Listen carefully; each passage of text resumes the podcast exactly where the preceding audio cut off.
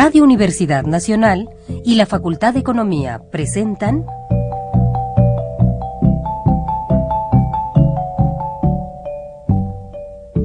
Los bienes terrenales.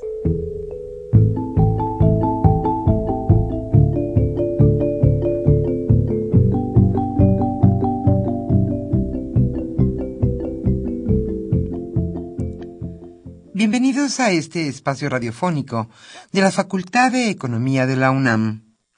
Como cada semana, estamos aquí con ustedes para reflexionar sobre un tema interesante relacionado con la economía, la política, la cultura y las cuestiones sociales. En nuestra mesa de análisis participan destacados especialistas, quienes nos acompañan hoy en este estudio y como siempre, le invitamos a participar en este programa a través de sus llamadas telefónicas. Para nosotros es un gusto saber que usted desde su casa, desde su oficina o en el lugar donde se encuentre, se interesa en el tema que tratamos. Nuestro número 5536 8989. Repito con mucho gusto. 5536 8989.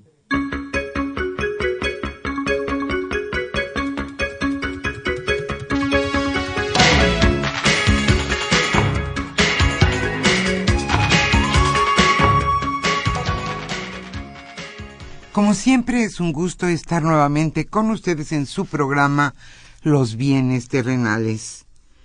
El tema que hoy abordaremos en nuestra mesa de análisis se titula Vivir con el salario mínimo.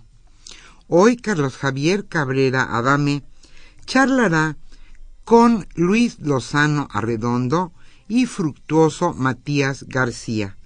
Ellos son catedráticos de nuestra facultad, la Facultad de Economía de la UNAM, y también integrantes del Centro de Análisis Multidisciplinario de nuestra propia facultad. Ese es hoy nuestro tema, vivir con el salario mínimo. Antes de iniciar nuestra sección de la economía durante la semana, queremos informarle que usted puede escuchar este programa todos los lunes después de las 3 de la tarde en nuestra página de Facebook. Nuestra página usted la puede encontrar como los bienes terrenales. Además queremos hacerle una cordial invitación para que usted nos siga escuchando ahora en un nuevo horario aquí mismo en Radio UNAM. A partir del viernes 6 de noviembre, este programa Los bienes terrenales se transmitirá también los viernes, pero a las 12 del día le invitamos a seguirnos, a estar como siempre con nosotros en este su programa, y lo remarco, su programa, Los bienes terrenales. Para nosotros es muy importante su participación a través de sus llamadas telefónicas. Este viernes seguimos con este, con este, nos, no seguimos, iniciamos este tema de vivir con el salario mínimo y seguimos, esto sí, escuchando música mexicana. Le invitamos entonces a escuchar la economía durante la semana.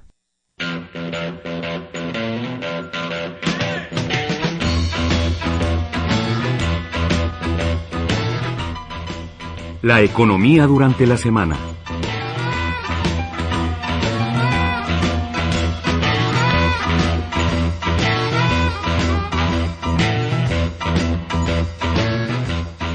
El escándalo de la Volkswagen podría salpicar la economía alemana. El escándalo de manipulación de emisiones contaminantes en Volkswagen puso en peligro a una de las empresas automotrices más reconocidas, pero también podría estar amenazando la economía alemana. El conocido como Dieselgate sigue creciendo 78 mil empleos en Puebla estarían en riesgo, millones de autos de la marca Audi estarían truncados y el ex jefe de Volkswagen, Martin Winterborn, es investigado por la justicia alemana.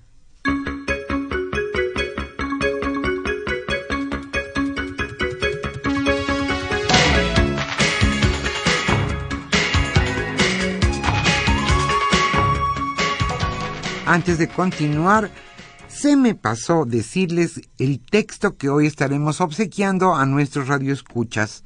Hoy les obsequiaremos la revista Economía Informa de septiembre-octubre de 2015.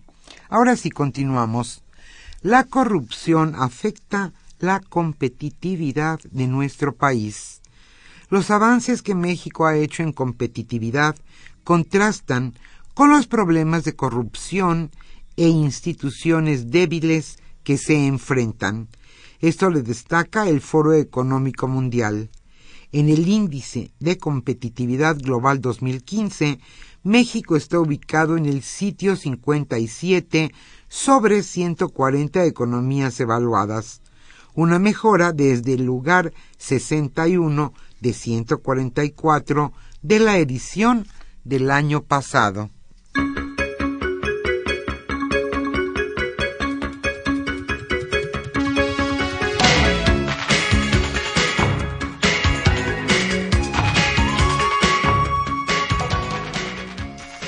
Pues que siempre habrá más licitaciones.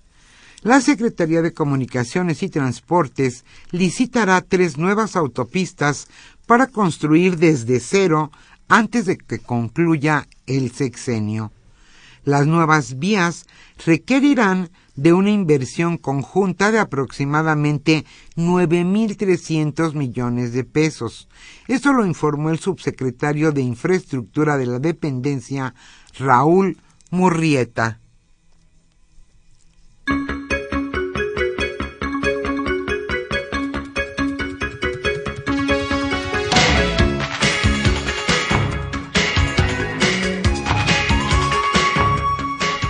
Destaca México en América Latina por el bajo salario mínimo. El salario mínimo mensual en México equivale a 138 dólares, el más bajo entre países de América Latina de acuerdo con la consultora Mercer. En un comparativo regional, el país donde se paga un salario mínimo más alto es Argentina con 535 dólares al mes. Le sigue Panamá con 360 dólares y Brasil con 252 dólares al mes. En Perú y Ecuador, el mínimo, el mini salario corresponde a 241 y 250 dólares respectivamente. A pesar de que en México ya se homologaron las zonas geográficas salariales para fijar un solo salario mínimo de 70 pesos con 10 centavos diarios, su valor sigue siendo muy bajo.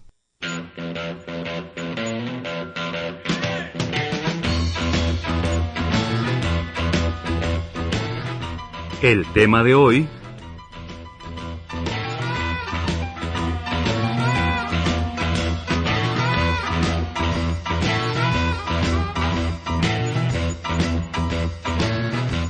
Como señalamos al inicio de este programa, el tema que hoy abordaremos en nuestra mesa de análisis es vivir con el salario mínimo. Hoy Carlos Javier Cabrera Adame charlará con Luis Lozano Arredondo y también con Fructuoso Matías García. Ellos son integrantes del Centro de Análisis Multidisciplinario de la Facultad de Economía de la UNAM. A nuestros invitados les damos la más cordial bienvenida y a usted, amable Radio Escucha, como siempre le invitamos a participar en este programa a través de sus llamadas telefónicas. Nuestro número 5536 8989. Hoy estaremos obsequiándoles la revista Economía Informa correspondiente a septiembre-octubre del año 2015.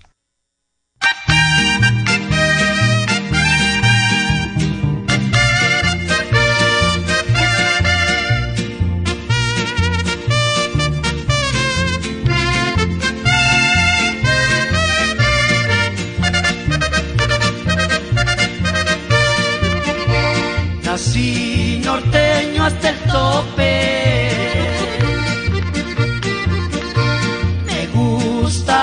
Decir verdades.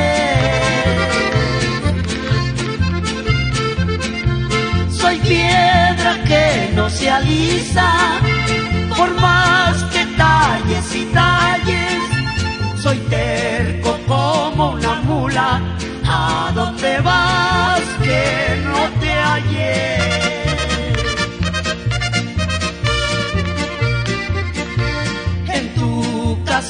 No me quiere porque me vivo cantando. Me dicen que soy mariachi y que no tengo pa' cuando mercarte el traje de novia, el tiempo te estoy quitando. No soy monedita de oro pa' caerle bien a todos.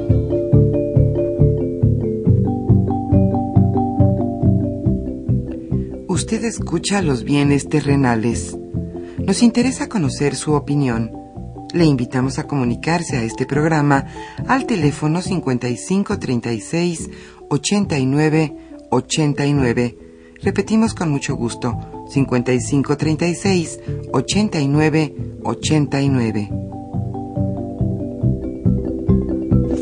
Muy buenas tardes, estimados amigos de los bienes eh, terrenales. Bienvenidos a una edición más de este programa que con mucho gusto lleva a ustedes la Facultad de Economía y Radio Universidad Nacional Autónoma de México. Como ya se comentó en la introducción a, esta eh, emisión, hoy vamos a hemos titulado nuestra mesa de análisis de esta tarde Vivir con el salario mínimo. No sé si se pueda vivir o sobrevivir o, o pueda llevar a la gente a estar en malas condiciones. Pero antes de iniciar, eh, quisiera señalar que hoy es 2 de octubre y un 2 de octubre del año de 1968, eh, un mitin convocado por el Consejo Nacional de Huelga en, la, eh, en Tlatelolco, en la Plaza de las Tres Culturas, eh, fue eh, brutalmente reprimido por el ejército mexicano. Eh, como resultado de ello, hubo un número indeterminado de muertos, una gran cantidad de heridos y una gran cantidad de detenidos también.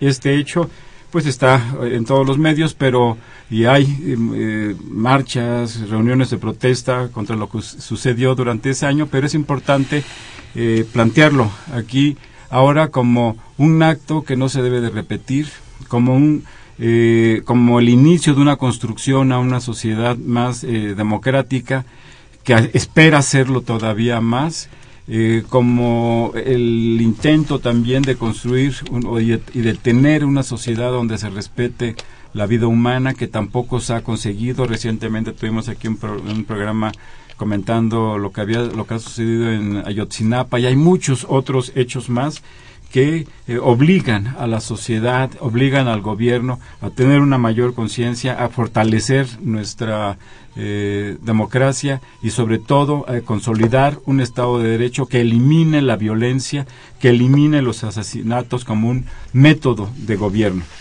Bien, eh, pues se encuentran aquí con nosotros los profesores Luis Lozano Arredondo y Fructuoso Matías García para comentar el tema del salario. El tema del salario es un tema muy importante, es un problema básico.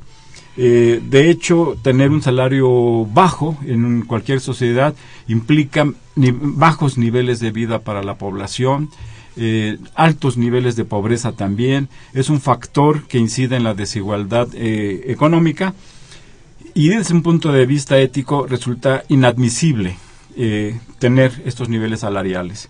Pero también desde el punto de vista económico eh, significa que eh, la gente no puede comprar, no puede demandar y en ausencia de demanda, pues eh, no hay estímulos para que las gentes que invierten, los empresarios puedan invertir, puedan producir más y en consecuencia el crecimiento de la facultad se ve eh, mermado, se ve limitado. Con ello también el ingreso, el Estado, perdón, percibe menos eh, recursos por, por impuestos al, al, trabajo, por impuestos indirectos que existen en nuestro país. Es una situación, eh, me parece que se ha constituido y se constituye y es un lastre para el bienestar y es un lastre también para el bienestar económico. Bien, bienvenidos, eh, bienvenido eh, Matías al programa.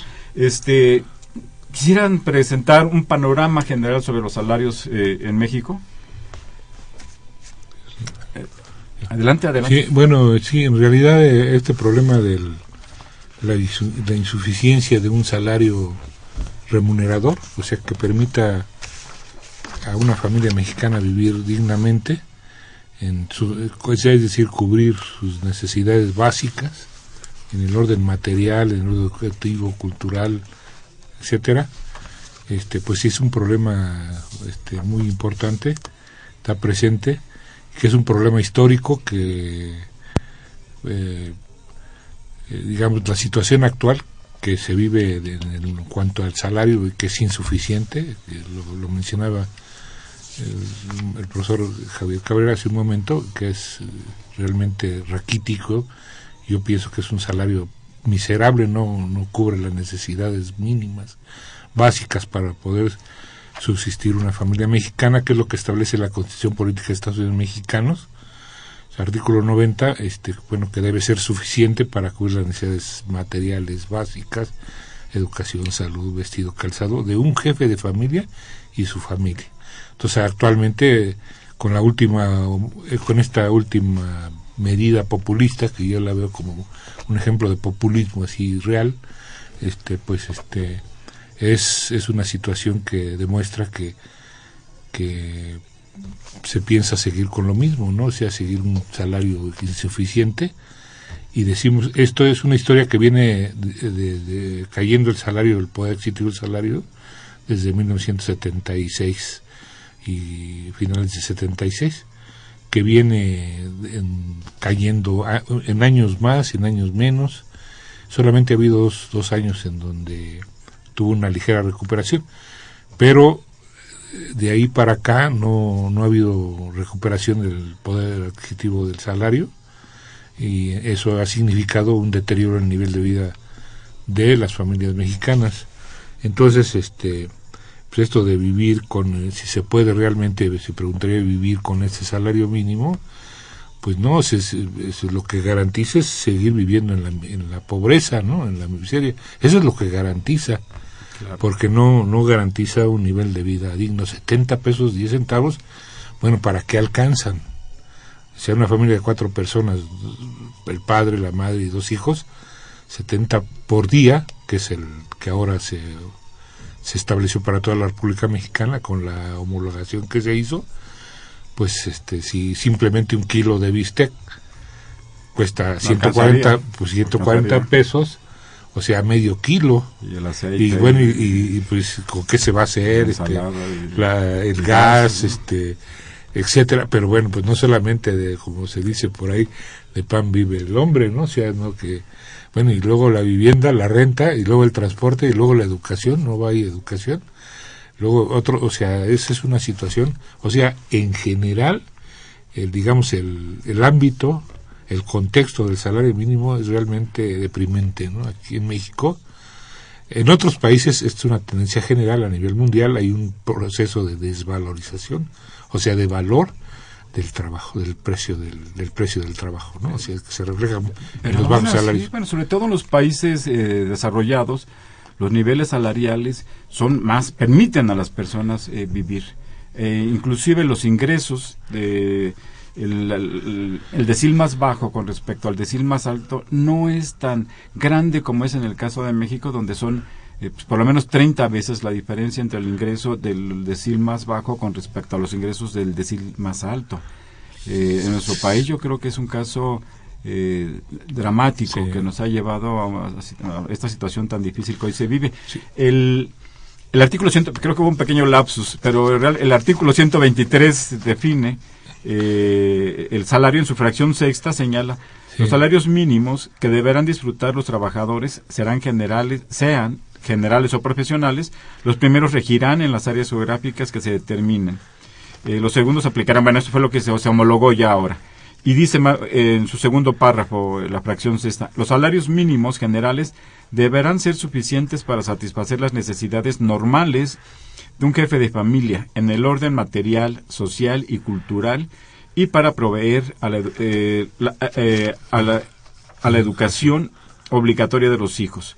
Los salarios mínimos profesionales se fijarán considerando además las condiciones de las distintas actividades económicas. Es claro que en nuestro país este precepto constitucional no se cumple. Se podría decir que hay una inconstitucionalidad. Se la, ley, no se la constitución. Eh, Matías, si nos haces favor de presentarnos un panorama general sobre, sobre este tema de los salarios que estamos comentando. Sí, de hecho, eh, no es que se podría decir, a todas luces es anticonstitucional eh, este nivel salarial. En, el Centro de Análisis Multidisciplinario eh, se lleva desde hace ya varios años la, el registro de lo que es una canasta alimenticia recomendable. Esta canasta alimenticia recomendable eh, es además solamente sobre, pues como su nombre lo dice, solamente sobre alimentos, o sea, no cubre ni siquiera lo que está mencionado en la Constitución. Eh, solamente verificando una, una canasta alimenticia, por ejemplo, para 1987, resulta que el salario mínimo era en 1987 de 6 pesos con 47 centavos y la canasta alimenticia recomendable era de 3 pesos con 95 centavos. Es decir, con un salario mínimo se podía adquirir esta canasta. A pesos actuales. No, no, no en pesos corrientes, de 1987. Eh, ahora, en, en 2015, la última medición que nosotros tenemos, que es en abril, em, el salario mínimo, bueno, era de 70 pesos con 10 centavos y esta canasta alimenticia recomendable ya era de 201 pesos con un centavo. Por día. Por día. Sí, esta es una canasta que está ponderada para una familia de cinco integrantes, dos adultos, em, dos adolescentes y un niño. Este, y en, en esta canasta, eh, de hecho este dato que estoy mencionando, lo que se nota es que del 87 al 2015, el salario eh, que aumenta de 6 pesos a 70 pesos, pues aun cuando se eleva más de 10 veces, pues eh, el precio de la canasta alimenticia recomendable, que se eleva de 3 pesos con 95 centavos hasta 200 pesos, pues se eleva más que lo que lo hace el salario. ¿Cuál es la consecuencia de esto? Bueno, pues una pérdida del poder adquisitivo del 78%. Y esto es, digamos, en, tiene muchas consecuencias. Por ejemplo, eh, el hablar de, este, eh, de esta pérdida del poder adquisitivo de casi el 80%, o sea, una quinta parte, eh, que este salario mínimo en la actualidad represente una quinta parte de lo que era en 1987, implica, por ejemplo, para las generaciones que actualmente se integran al, mercado de trabajo, que están acostumbrados a estos niveles salariales precisamente de miseria. O sea, creen que estas circunstancias bajo las cuales se ofrecen trabajos con determinados salarios, creen que esas son las condiciones normales, cuando en términos de poder adquisitivo son apenas una quinta parte de lo que eran una generación atrás, es decir, en el 87. Y no es que en el 87 la fuerza de trabajo no tuviese problemas eh, para poder solventar todas sus necesidades. Lo que pasa es que ahora está cinco veces peor, ¿no? Eh, bueno, otra de las, de las cuestiones respecto a... Otra de las consecuencias respecto a esta pérdida del poder adquisitivo. Por ejemplo, en el 87, eh, si suponemos una jornada laboral de ocho horas, ¿cuántas horas tendría que trabajar alguien para adquirir esta canasta alimenticia recomendable? En el 87, con un salario mínimo por una jornada laboral de 8 horas, hubiese tenido que trabajar 4 horas con 3 minutos para adquirir solamente la canasta de alimentos. En el 94, por ejemplo, ya eran 12 horas con 53 minutos. Pero para el 2011 ya eran 20 horas con 57 minutos. Y para abril del 2015 tendrían que ser 22 horas con 53 minutos. O sea, prácticamente Bueno. imposible. Claro.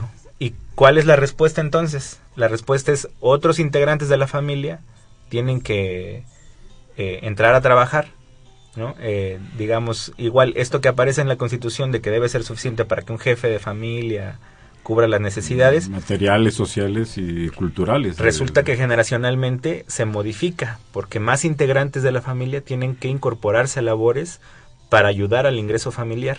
Entonces vemos ahora de manera muchísimo más común que hace una generación familias en las cuales los, los dos padres trabajan, los hijos trabajan, eh, de una manera muchísimo más común que, que lo que era una generación atrás, ¿no? Es decir, eh, lo que se observa a partir de, de esta política que se ha llevado con los, eh, con los salarios mínimos es eh, darles este tope muy por debajo de cómo se van modificando los precios de las cosas en las que se gastan los salarios y eso pues obviamente implica un deterioro en, en los niveles de vida eh, de la población en general por aquello que no pueden adquirir ya con estos niveles salariales. Y eh, dadas estas necesidades, pues hay que incorporar a más gente a- a- al, al trabajo. Es decir, es más trabajo, pero por menos paga. ¿no? Así es, Y la política, entonces, eh, este punto iría hacia que la política efectiva, la política real, salarial, observada, es la de trasladar los costos de una crisis económica hacia la fuerza de trabajo. ¿De qué forma? Pues de esta forma tan sencilla, trabaja más y te pagamos menos. Eh, pareciera una fórmula tan sencilla, pero tiene muchas implicaciones. Más adelante voy a platicar algunas otras Muy bien. cuestiones. Eh. Luis, toda esta situación que ustedes eh, a- a- a- estudian y le dan seguimiento en el Centro de Análisis Multidisciplinario, que en el que ustedes eh, participan, eh, pues han documentado ampliamente esta caída del salario, la- el poder adquisitivo del ingreso, que ya ahora Matías ha ilustrado. Este, pero, ¿por qué, por qué, cómo se puede explicar? ¿Cuáles son las causas de este deterioro de los salarios, de esta pérdida del poder adquisitivo? ¿Qué, qué tipo de factores juegan ahí? Bueno, aquí la, aquí la cuestión es que son de, va- es- es el aspecto económico eh, y bueno, el aspecto, el aspecto social y inclusive el aspecto político también. Y el aspecto Por- sindical, diríamos. bueno, el aspecto organizativo sindical también también influye la cuestión de que en, bueno en ese aspecto por ejemplo la pues ahora uno se pregunta bueno y ante la situación del precario salario que existe salario para los trabajadores en general pues porque muchos de los la gran mayoría de los trabajadores realmente en- de manera organizada no hay una respuesta para poder lograr una, una- un mejor un mejor ingreso mejores condiciones laborales y de vida o porque se respete sus derechos laborales no hay prácticamente si vemos las estadísticas de la Secretaría del Trabajo estaba viendo yo las estadísticas últimas las más recientes y prácticamente no existe una sola huelga en el país. Y bueno este y bueno, y, y- si uno lo compara, yo recuerdo con los años 70, pues mm, había cientos de huelgas, de, de, luchas y las demandas eran por el respeto al contrato colectivo de trabajo, por incremento salarial, una serie, por una serie de demandas de carácter laboral en beneficio del mejoramiento de las condiciones de vida y de trabajo de los trabajadores. Pero bueno, en ese momento los, los sindicatos, este, pues había, había estaban organizados y pero nosotros que esto viene es una historia que viene todavía de más atrás nosotros, nosotros no sabemos muy bien que, que en los años 50 en 58 bueno la represión brutal que recibió los trabajadores los ferrocarrileros los maestros no los petroleros este entre otros este y por parte del estado y todos los que se fueron a la cárcel y, y, otros movimientos más, más hacia acá, ¿no? Porque Y- la propia facción sexta del artículo 123 señala, los salarios mínimos se fijarán por una comisión nacional integrada por representantes de los trabajadores, Sí. de los patrones y del gobierno. Sí, En este contexto, ¿Qué hacen entonces? No, los no, pues es que eso es, realmente es... Ellos dicen, eh, ahora que estuvieron haciendo las o- o- la homologación de esto de para establecer un solo salario mínimo de 70 pesos y 70 para todo el país, que es el AC, supuestamente el más alto, en donde hubo un incremento de la B a la A de un peso y fracción, Un 83. un 83 centavos, este, pues dije, pues si un, 80, y- un peso 83 centavos, pues ni de, ni de, ah, pues, ah, pues no sirve para nada, ¿no? O sea, realmente, ¿qué, qué puede hacer? Entonces, pues es una burla, es, No. es, es un acto de propaganda. Nos, dan, nos, da- Eh, nos daría un, sal- sí, un salario mensual de dos mínimo de 2.103 pesos. Y los 3 pesos que se cuelen ahí son por los 10 centavos, ¿no? De los 70 pesos con 10 centavos. Este, ¿Qué nos daría eh, esto de 2.103 pesos? El valor de la canasta que ustedes eh, han estimado en, en, el, en el Centro de Análisis Multidisciplinario, ¿cómo está? ¿Es posible adquirirla con, con ese salario? Este, Pues no, de hecho, em, ponderado de manera diaria, eh, esta canasta es 200 pesos, nos decía. 200 pesos, sí, 200 201 pesos. pesos. Para alimentos. Para alimentos es exclusivamente. Es lo- para lo que una familia mexicana eh, debería de alimentarse desde- para tener una dieta, una, o sea, una nutrición desde el punto de vista de la cultura, de la tradición, del aspecto económico, es, son los alimentos. Esta canasta nosotros no la construimos, no somos especialistas en cuestiones de nutrición. Nosotros estamos ahí en la Facultad de Economía. Entonces, esta, fue, esta canasta fue construida, determinada, ponderada en su estructura, todo, este por el doctor Abelardo Ávila Curiel, el especialista investigador del Instituto Nacional de Nutrición, Salvador Subirán, eh, un equipo de, especialistas en nutrición fueron los que la, la definieron. Nosotros, nosotros vemos solamente el aspecto económico, ¿no? ellos fueron los que hicieron esta cuestión. Entonces dijeron, esta es la canasta que una familia mexicana debe de consumir calorías, sí, para que tenga para una vivir, alimentación sana y vivir. sana bien, ¿no? Entonces tiene un precio de 200 pesos, 201 pesos por día.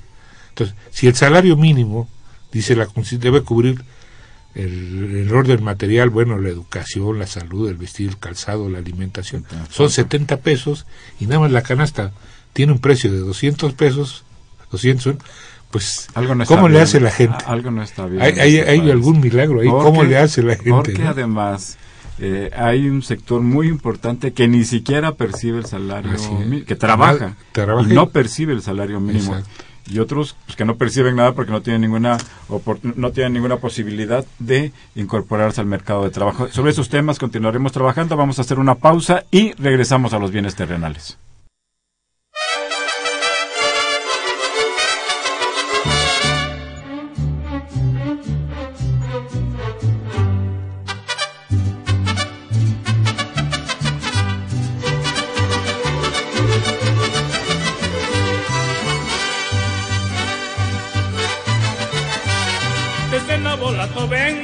Dicen que nací en el roble, me dicen que soy arriero, porque de chifla y se para, si les aviento el sombrero, ya verán cómo repara. Ay, ay, ay.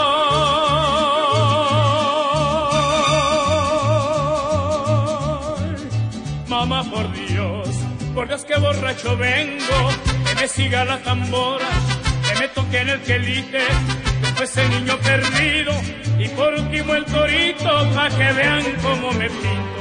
Ay, ay, ay.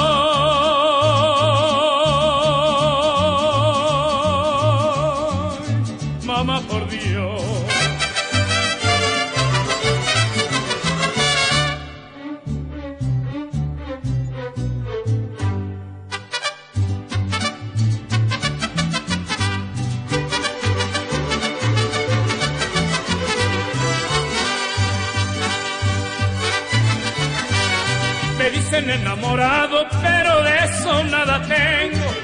Me dicen el negro, soy negro pero con suerte, porque si me salta un gallo, no me le rajo a la muerte. Ay, ay, ay.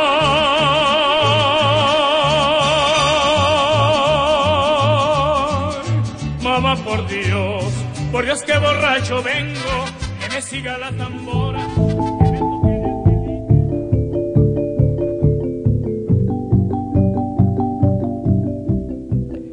Usted escucha los bienes terrenales.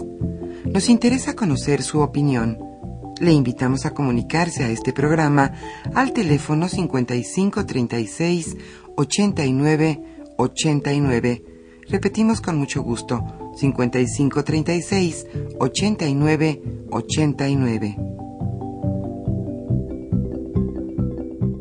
Se encuentran en esta mesa de análisis Luis Lozano Redondo y fructuoso Matías García para comentar el tema del salario mínimo, de su capacidad para satisfacer las necesidades básicas de una familia, para pues como titulamos en nuestro programa, se, puede vivir con un salario mínimo o se puede medio morir o medio sobrevivir. E, ese es el tema eh, que estamos eh, analizando hoy. Eh, ¿Nos podrías hacer favor de, continuar un poco con los estudios que ustedes hacen, Matías, en cuanto al costo de la canasta básica alimentaria y su relación con el salario?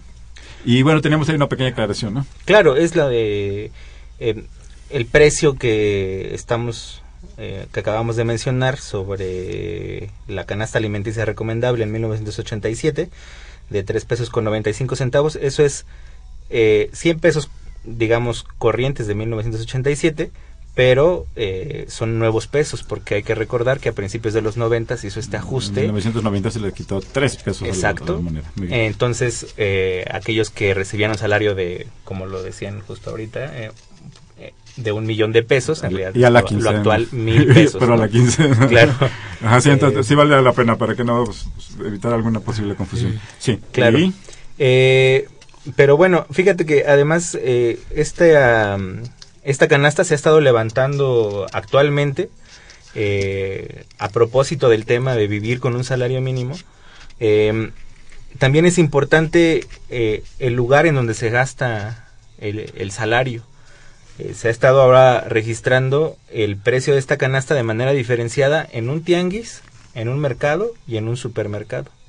Y resulta que el precio de esta canasta es eh, muy diferente en ambas, porque mm, este precio que nosotros eh, acabamos de mencionar de los 201 pesos es un precio promedio, pero es más caro en los supermercados y es más barato en los tianguis. ¿Qué tanto? ¿Qué, tanto es la diferencia? sí, por ejemplo, eh, a ver, permíteme.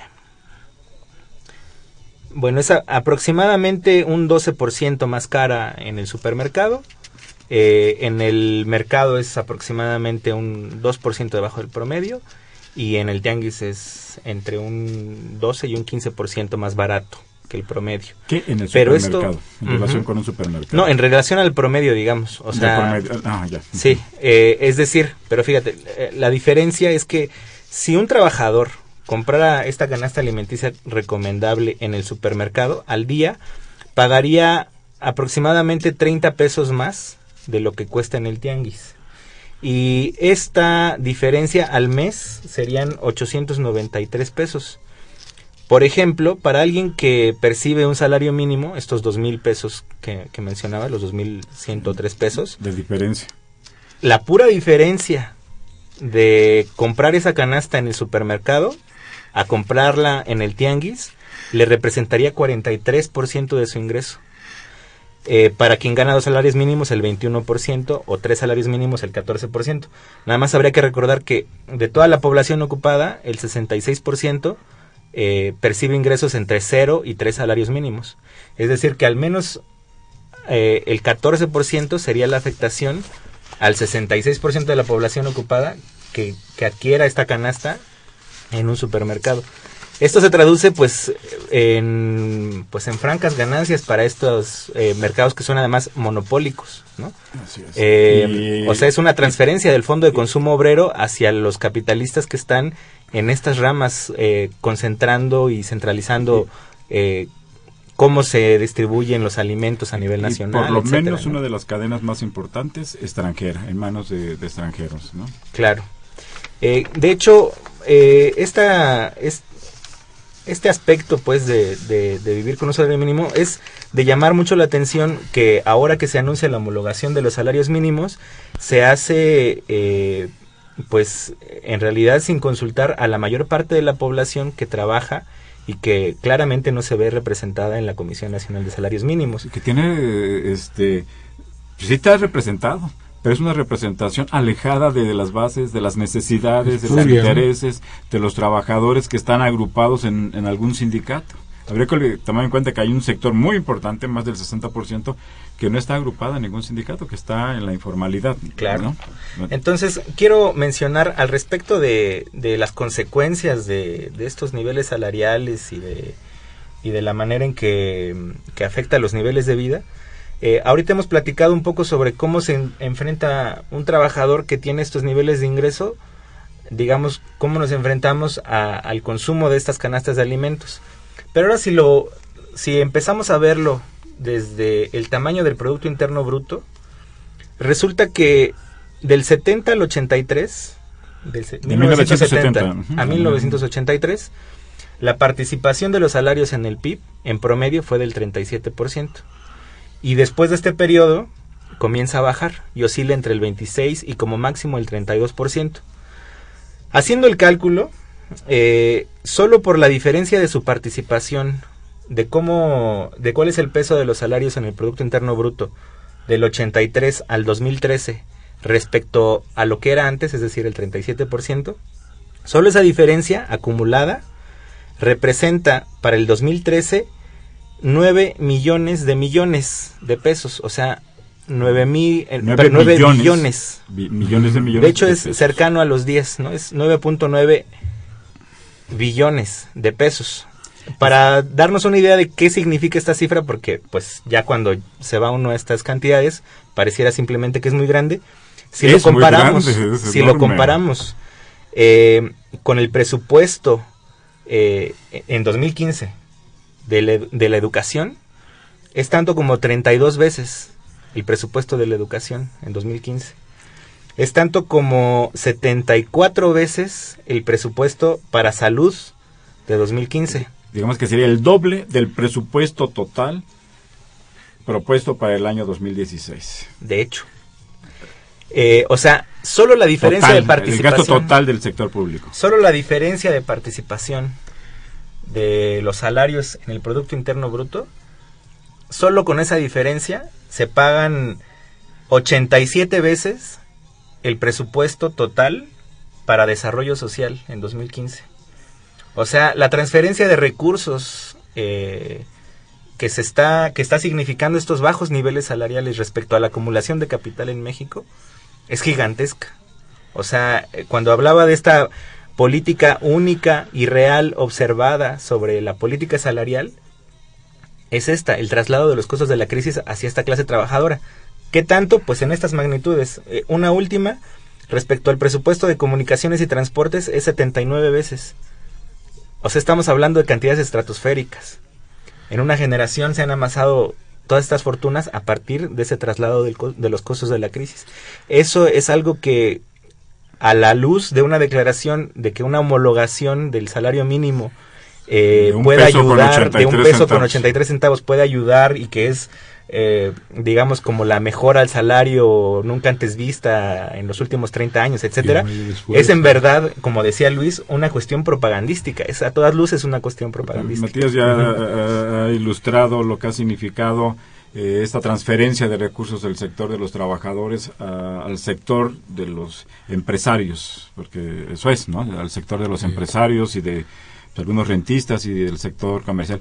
Pero yo- en esta misma línea que te estás planteando, esa cantidad sería igual al presupuesto total de la administración del sector público para 2015 y para 2016. Claro.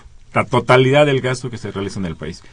Luis, y esto eh, claramente tiene consecuencias en la desesperanza, en el bajo nivel de vida, eh, en, en el mantenimiento de la desigualdad, porque las personas no pueden destinar recursos para educación, para cultura, que permitan a sus descendientes, a las nuevas generaciones, proveerlos de mejores capacidades para romper su situación. Eh, ahí hay un problema real.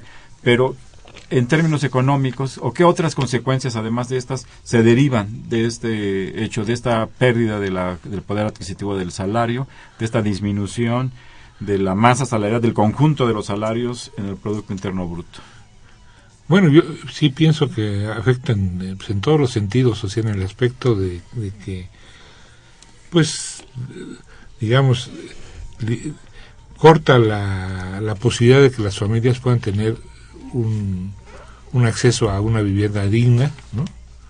a una alimentación adecuada, o sea, correcta, basada en alimentación de acuerdo a la, al consumo que sea saludable, ¿no? Y a una educación también este, adecuada, ¿no? De calidad. O sea, limita en concreto así en general limita su, su futuro, ¿no? Y limita la esperanza, ya, pues, ¿qué, ¿qué, esperanza puede tener este una clase, una clase trabajadora y, y, los familiares este bajo condiciones de miseria? O sea, realmente hay limitaciones no solamente en el aspecto económico, ¿no? sino en el aspecto del educativo, educativo que, que cultural, este, para que las personas puedan de, mejorar su situación de poder, social, de poder construir, construir un futuro un futuro me, realmente mejor, ¿no? Con bases reales mejores, ¿no? Superior al que estamos padeciendo, ¿no? Lo que estamos viviendo. Y, y aquí en Entonces, este programa es, hemos hecho varias mesas para analizar el comportamiento del Producto Interno Bruto, para analizar el impacto que la política económica puede tener en el desempeño económico, pero está claro una situación, mientras estos sean los niveles de ingreso de la mayor parte de la población mexicana, pues muy difícilmente la, la economía, visto así en, solamente en seco, digamos, difícilmente se podrá podrá tener mayor dinamismo porque por un simple factor las personas no pueden comprar, las personas no pueden consumir y ante ese hecho pues no tiene sentido tampoco invertir y aumentar la, la producción. Sí, aquí una de, una de las declaraciones que se que sea la Secretaría del Trabajo sobre esto de la homologación es que, por ejemplo, con este incremento de un peso 83 centavos, sí va a estimular el mercado interno, ¿no? Sí, eso eh, está, está, en todos los medios, o sea, no, salió como una declaración, está en la declaración. Bueno, es de risa, ¿no? O sea, dice uno, bueno, esto es, es populismo puro, ¿no? O sea, pues, este, con un peso 83 centavos, ¿cómo, ¿cómo se va a estimular el mercado interno, no? Dice, este... este ni un dulce digo, cuesta, digo, nada, un, pues dice no, cuesta dos pesos, ¿no? Ni un boleto del, dice, del metro, ¿no? no, no, un boleto del metro, tampoco. ¿no? O sea, este... De nada. Y otras cosas, ¿no? Entonces dice uno pues es que lo, lo que están declarando, y, y, de esta comisión también que funciona tripartita en la Comisión Nacional de Salarios Mínimos, de la CONASAMI, pues realmente pues está ahí, pero yo pienso que es una, sus funciones son de carácter meramente de asumir este administrativo, administrativo asumir, el lineamiento, línea muy y, probablemente sí, de porque la Secretaría de Hacienda. Supuestamente tienen que hacer la CONASAMI los estudios económicos este, que fundamenten técnicos que fundamenten el incremento de los salarios o la situación salarial que lo que justifique cuánto debe ser el salario mínimo su incremento anual. Pero bueno yo no tengo ya un buen número de años investigando esto no, conozco. Ellos publican un informe técnico yo, yo pero creo que, no que sería es, bueno que, que sería no útil es, y, y nece, no, bueno sería necesario que escucharan la opinión de quienes viven con ese salario porque generalmente los que deciden, opinan, a, analizan estos temas, pues tienen ingresos eh, superiores a los del salario, claramente superiores a los del salario sí, mínimo, ¿no? ¿Cuánto gana el, el, presidente de la Comisión de Salarios Mínimos, por ejemplo? ¿Y cuánto gana un trabajador, no? Por ejemplo. Y, y bueno, y, Pues y es sí, parte no, de la desigualdad, de los altos ingresos, de los altos salarios que tienen los funcionarios de los órganos autónomos, del Consejo de la Judicatura, de la Suprema Corte, del INAI, del INE, que son salarios extraordinariamente desproporcionados con relación al nivel salarial del país. Yo creo que no se trataría de que ganaran un salario mínimo. Sería una pena imponerle que alguien recibiera eso, como lo reciben millones de mexicanos. Pero es absolutamente desproporcional con la situación económica y el nivel de salarios de, que prevalece en nuestro país. Pues no tienen inconveniente, vamos a ceder el micrófono a nuestros radioescuchas, vamos a escuchar eh, algunos eh, algunas opiniones. Don Manuel Munguía, gracias por hablar, lo hace desde Iztapalapa. Le comenta que el, le parece que el tema de hoy es duro como un ladrillo. Yo, sí, yo creo que, que sí es muy difícil. Y comenta con un salario de 70 pesos con 10 centavos, que es un salario de, que es un salario de muerte, eh, nadie en este país puede llegar a adquirir el mínimo de subsistencia para la vida para la vida con ese salario de humillación. Este, bueno, ya estamos. Eh, bueno, está bien, completo. Dice, es peor que una mentada de madre. Ya pasamos su mensaje, señor Manuel Munguía. Eh, Arturo Báez Hernández, de la Benito Juárez, felicita a los invitados de esta tarde. Muchas gracias por llamarnos. Eh, Leopoldo Ruiz, él es profesor eh, de la preparatoria 6 de Coyoacán. Gracias por llamar también. Dice, el hecho es que muchos países están mejor que, que nosotros en salarios mínimos. ¿Qué hacer? ¿Qué recomendaciones podrían darnos y qué, es, y, y que se tomen en cuenta para incrementar el salario mínimo. ¿Hay alguna opinión al respecto? Este, ¿Qué hacer para mejorar? bueno, yo, yo pienso que esa, esa, esto los mismos trabajadores, ahorita yo doy mi opinión personal, pero, pero yo pienso que aquí lo fundamental es que sean, tienen que ser los mismos trabajadores los que digan qué es lo que hay que hacer y qué están dispuestos a hacer. Lo que yo pienso que, es que si es necesario, bueno, que los trabajadores este, este se preparen, ¿no? Se, se, tengan una buena se, sobre las leyes laborales, las puedan defender, se, se organicen, o sea, combinen la, la preparación, su, su preparación, su educación sindical y su participación activa. Eso yo, es lo que yo pienso que, eso es muy, es muy importante. Porque ahorita la situación de los trabajadores no, no hay mucha participación de los trabajadores para superar la situación del bajo nivel salarial y de las violaciones de los contratos colectivos, etcétera.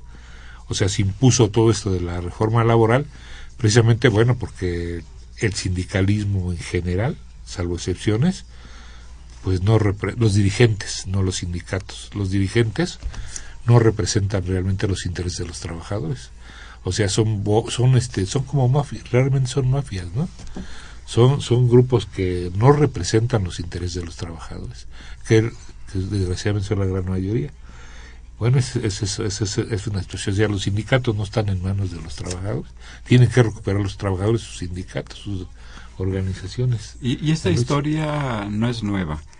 Eh, los principales exponentes de la economía política clásica planteaban ya que el excedente es una parte del proceso de la producción que entra en disputa en el que sobre el que entran en disputa los empresarios y los trabajadores. Y quien esté en una mejor posición de fuerza obtendrá una mayor parte de ese, de ese excedente que se genera en el proceso productivo. Eh, en nuestro país, como tú lo has señalado, pues los representantes de los trabajadores, los líderes sindicales están sometidos a los eh, criterios, a los eh, señalamientos del, del, propio gobierno y, por supuesto la representación empresarial pues actúa pues en consecuencia con sus intereses de obtener una mayor parte del excedente que se genera en el, en el, en el proceso productivo. ¿Quieres decir algo, Matías? De hecho, eh, esta disputa por el excedente se da también entre distintas facciones de, la, de los propios empresarios. Un ejemplo claro es eh, cómo la industria en México se ha transformado en los últimos 40 años, eh, o sea, en función de qué se está produciendo. Y aquí quería sacar otro dato al respecto de, el comportamiento de los salarios. Esto que voy a mencionar a continuación son es a partir de datos tanto de mm, la inversión extranjera directa en México como eh, lo que lleva el recuento del Buró de Estadísticas Laborales de Estados Unidos.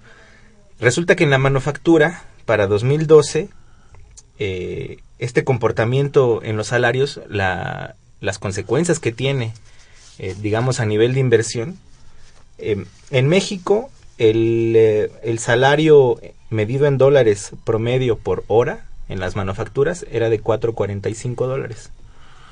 Y en Estados Unidos de 27.15. La diferencia son 22 dólares diarios. Perdón, 22 dólares por hora. Si lo multiplicamos por una jornada laboral de 8 horas, por 270 eh, jornadas efectivas en un año, eh, y lo multiplicamos además por un millón de trabajadores, es decir, relocalizar procesos que involucren, por decir, un millón de trabajadores, solo la diferencia o el ahorro de, los salarios que implicaría eso, eh, por cada trabajador son 49.052 dólares. Si nosotros viéramos por un millón de trabajadores, serían 49 mil millones de dólares. La inversión extranjera directa en ese año era de 12 mil millones. Es decir, la relocalización de procesos... Eh, tiene una lógica también. Tiene, o sea, se paga sola por decirla, por decirlo de algún modo. Entonces, así como decíamos, estaba el proceso del trabajador que se enfrenta a vivir con, ese, con esos niveles salariales.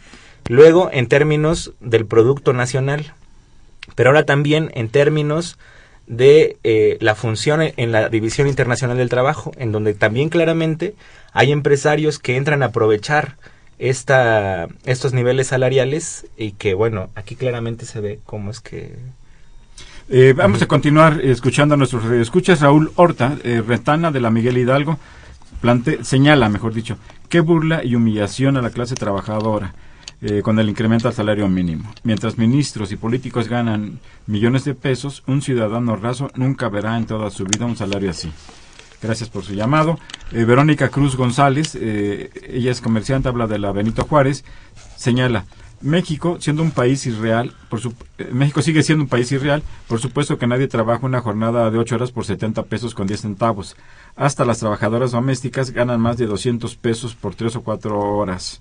Eh, de labores. Este salario mágico de 70.10 es eh, solo para estadísticas, ni siquiera los tianguistas o los bienes viene ganan esto. Bueno, doña Verónica, eh, transmitimos su, su opinión. Don Jesús Ríos, un saludo también, habla de la Miguel Hidalgo. Eh, dice, académicos de la Ibero Puebla han planteado que la igualación nacional de un salario, de un solo salario mínimo, mínimo es sobre todo un mensaje al gran capital transnacional en el sentido de una mano de obra barata en un territorio amplio. ¿Cuál es su opinión? Pues ya ahora se acaba de comentar precisamente este tema. Don Jesús, un, recibo un cordial saludo. Eh, Jorge Aguilar eh, habla de Tlalpan. Plantea, me gusta este horario de los bienes terrenales, les deseo mucha suerte en su nuevo horario y ahí estaré escuchándolos. Les recuerdo que a partir del 6 de noviembre el horario de este programa, debido a una reestructuración de la programación de la estación, será de, eh, a las 12 horas, de 12 a 1 de la tarde, los viernes en el mismo día, pero en un horario diferente. Estaremos con gusto con ustedes. Juan Manuel Perusquía recibe un cordial saludo, él es periodista. Eh, saluda a la productora del programa, muchas gracias, ya nos escuchó, y a todos los integrantes de los bienes terrenales. Eh, Javier Guerra habla de la Benito Juárez, gracias por llamar. Dice, ¿qué finalidad tuvo cuando se instauró el salario mínimo y qué utilidad tiene actualmente? Eh, ¿Por qué eh, los están cambiando de horario?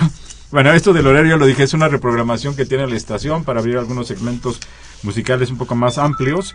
Este, eso es lo que dijeron y yo yo creo que así es pero bueno con gusto estaremos con ustedes a la a las 12 del día los viernes a partir del 6 de noviembre eh, qué finalidad tuvo el, el salario mínimo cuando se instauró Luis, ya te nos quedan un par de minutos. Sí, bueno, el, salario mínimo, esto se estableció, bueno, está en la Constitución del 17, de la Constitución Política, porque pues, pues, fue una demanda, ¿no?, de los de parte de la lucha de la Revolución Mexicana. Una de las demandas es el establecimiento de una jornada de, de ocho horas, porque antes era mucho más el tiempo de trabajo que se está volviendo horas. se está volviendo otra vez a eso no y se nos agotó ya el tiempo. Eh, don Vicente Solís Madero gracias por hablar él es maestro. Dice si muchísimas cosas están indexadas al salario mínimo era lógico que en teoría el salario no tuviera gran cambio pero el salario mínimo no es real. Quiénes ganan el salario mínimo quizá estén registrados eh, con salario mínimo, pero esto es para no pagar tanto dinero al IMSS hemos transmitido su opinión, don eh, Vicente Solís. Cabrá señalar que hay un segmento documentado de personas que no perciben ni siquiera el salario eh, mínimo. Este, pero se nos ha agotado el tiempo. Muchas gracias por haber estado aquí. Luis Lozano gracias, Redondo, este, Fructuoso Matías García, gracias por haber estado con nosotros. A ustedes muchas gracias por escucharnos, por hablarnos. Les recuerdo que Los Bienes Terrenales es un programa de la Facultad de Economía y de Radio Universidad Nacional Autónoma de México. Muchas gracias y muy buenas tardes.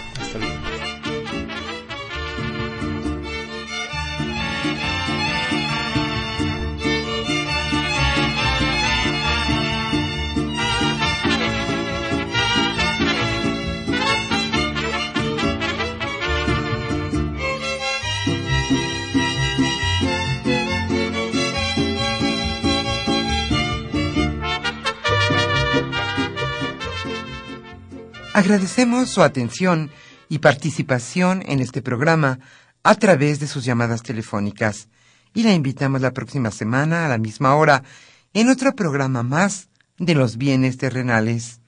La coordinación general fue de Carlos Javier Cabrera Adame, la coordinación académica de Aníbal Gutiérrez, Roberto Cabral, Alejandro Pérez Pascual, Rubén Antonio Miguel y Leonardo Lomelí Vanegas. En los controles técnicos, nuestro compañero Humberto Sánchez Castrejón y en la voz y producción su amiga Irma Espinosa, quien se despide de ustedes y le desea un agradable fin de semana.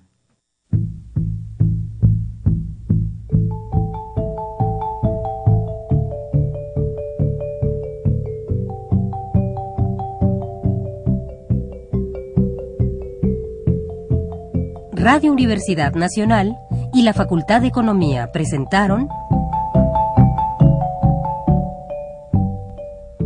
Los bienes terrenales.